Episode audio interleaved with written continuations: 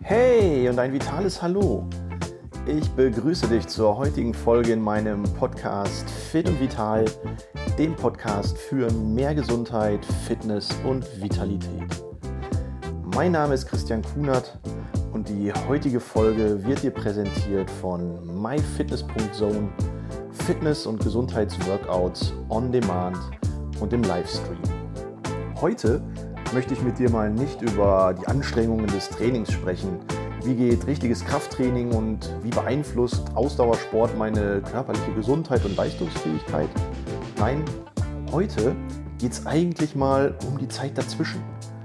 Was muss ich eigentlich beachten, wenn ich die Pausen zwischen den Trainingseinheiten einhalte? Wie regeneriert mein Körper richtig, damit ich nach dem Training und für das neue Training wieder richtig fit bin? Wann setze ich eigentlich dann den nächsten gleichen Trainingsreiz, um im Training auch einen Fortschritt zu erzielen? Spannende Fragen, die eigentlich in der Praxis viel zu wenig beachtet werden und dementsprechend ja heute in diesem Podcast von mir einfach mal thematisiert werden.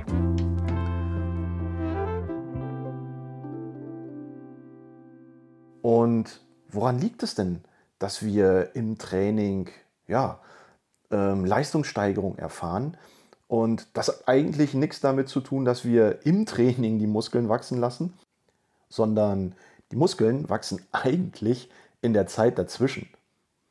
Und das hat was mit der sogenannten Superkompensation zu tun, einem Begriff aus der Sportwissenschaft, aus der Sportmedizin, die eigentlich nichts anderes besagt, als dass wenn wir sportlich aktiv sind, dem Körper Energie entziehen und dabei egal, ob wir Krafttraining machen oder Ausdauersport, wir verbrauchen Energie. Und der Körper wird dadurch natürlich aus seinem Gleichgewicht gebracht und ermüdet.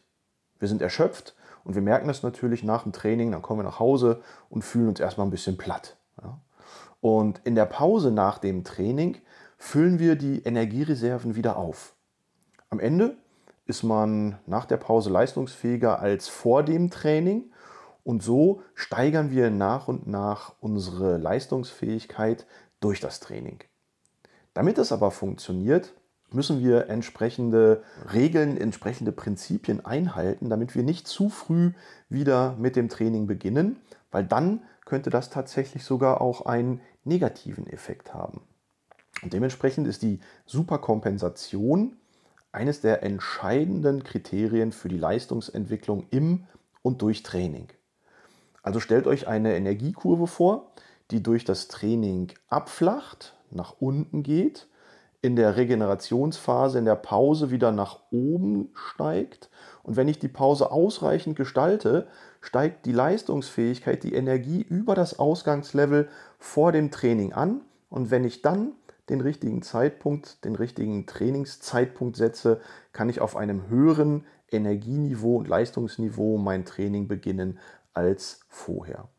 Setze ich aber einen Trainingsreiz zu früh an, bleibe also unter dem Niveau des Ausgangstrainings, dann reduziert sich meine Leistungsfähigkeit und dann sind wir in dem sogenannten Übertraining, einem, äh, einer Situation, wo wir müde werden, wo wir unsere Leistungsfähigkeit verlieren und tatsächlich auch äh, möglicherweise infektanfälliger werden. Schlafen ist nicht so mehr das richtige Thema. Ähm, wir sind unruhig und wir sind nervös und natürlich weniger leistungsfähig. Doch wie lang sollten denn dann die Pausen zwischen den einzelnen Trainingseinheiten sein?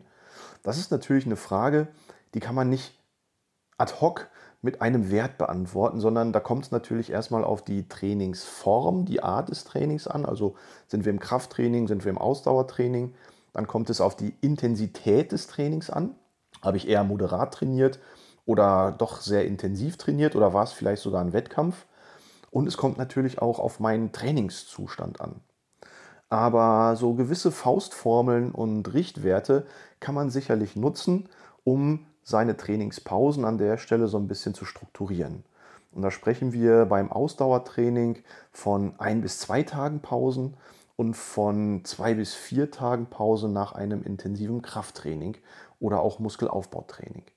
Und in diesen Pausenphasen, da muss man natürlich gucken, okay, Kürzere Phasen brauche ich, wenn ich trainingserfahren bin und wenn das Training nicht so intensiv war. Und längere Pausen brauche ich, wenn ich nicht so trainingserfahren bin, also eher als Einsteiger gelte und wenn das Training dann äh, intensiver war. Am Ende kommt es auch so ein bisschen auf das eigene Gefühl an.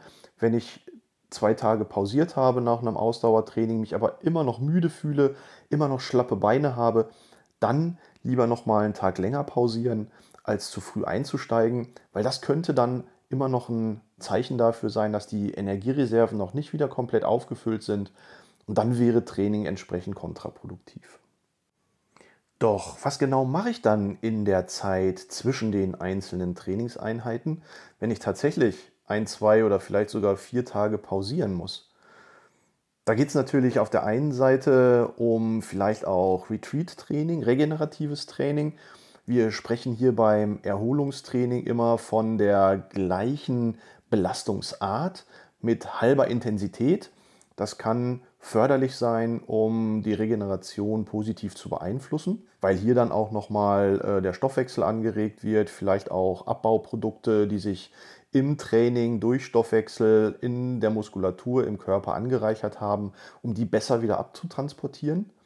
Ähm, dann geht es natürlich auch um Ernährung, denn Energie, die ich verbrauche, muss ja durch gesunde Ernährung wieder zugeführt werden. Dazu zählen dann Vitamine, Proteine, so circa 1 bis 1,2 Gramm pro Kilogramm Körpergewicht, langkettige Fette und auch komplexe Kohlenhydrate. Also gehört auf den Speiseplan dann auf jeden Fall zum Beispiel grünes Gemüse, Avocado, Hülsenfrüchte, sowie Kichererbsen oder Linsen zum Beispiel.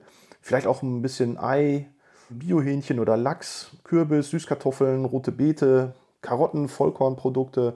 Das sind dann alles äh, Nahrungsmittel, die nach dem Training die Regeneration fördern können. Und manche schwören dann tatsächlich auch auf so Post-Workout-Shakes, äh, die dann ähm, idealerweise so aus 30 Prozent Eiweiß, 30 Prozent gesunder Fette und 40 Prozent Kohlenhydrate ähm, entstehen oder bestehen. Und wenn ich das dann ähm, meinem Körper in der Pausenzeit ausreichend zuführe, abwechslungsreich gestaltet, dann trägt das natürlich genauso zur Regeneration bei wie gesunder Schlaf. Ja, auch hier können wir sagen, Muskeln wachsen im Schlaf. Und dann ist es wirklich wichtig, dass wir den Schlaf so gestalten, dass er zur Regeneration beiträgt. Sieben bis acht Stunden wären hier ideal und das Ganze natürlich bei einer nicht zu warmen Raumtemperatur, damit dann der Schlaf auch tatsächlich regenerativ und förderlich ist. Und so ist das Thema Regeneration ein ganz, ganz wichtiges für ein erfolgreiches und leistungssteigerndes, gesunderhaltendes Training. Und wenn ich da die Dinge, die wir uns jetzt mal kurz angeschaut haben, berücksichtige, nämlich die Pausenzeit und die inhaltliche Pausengestaltung, sowohl was die Aktivität als auch was die Energiezufuhr angeht, und das mit einem ausreichenden und gesunden Schlaf kombiniere, dann mache ich eigentlich fürs Training in der Pausenzeit dazwischen alles richtig. Und jetzt wünsche ich dir erstmal eine gute Erholung für das anstehende baldige Training. Und wenn du mehr wissen willst, dann besuch mich doch einfach auch mal auf den Social Media Kanälen auf Insta und Facebook. Dort findest du mich unter Kunert Gesundheit und hast dort viele, viele weitere Tipps und kannst mir auch mal eine Nachricht hinterlassen, wie dir mein Podcast gefallen hat. Ich freue mich, dich dort zu sehen und sage bis bald, dein Christian Kunert.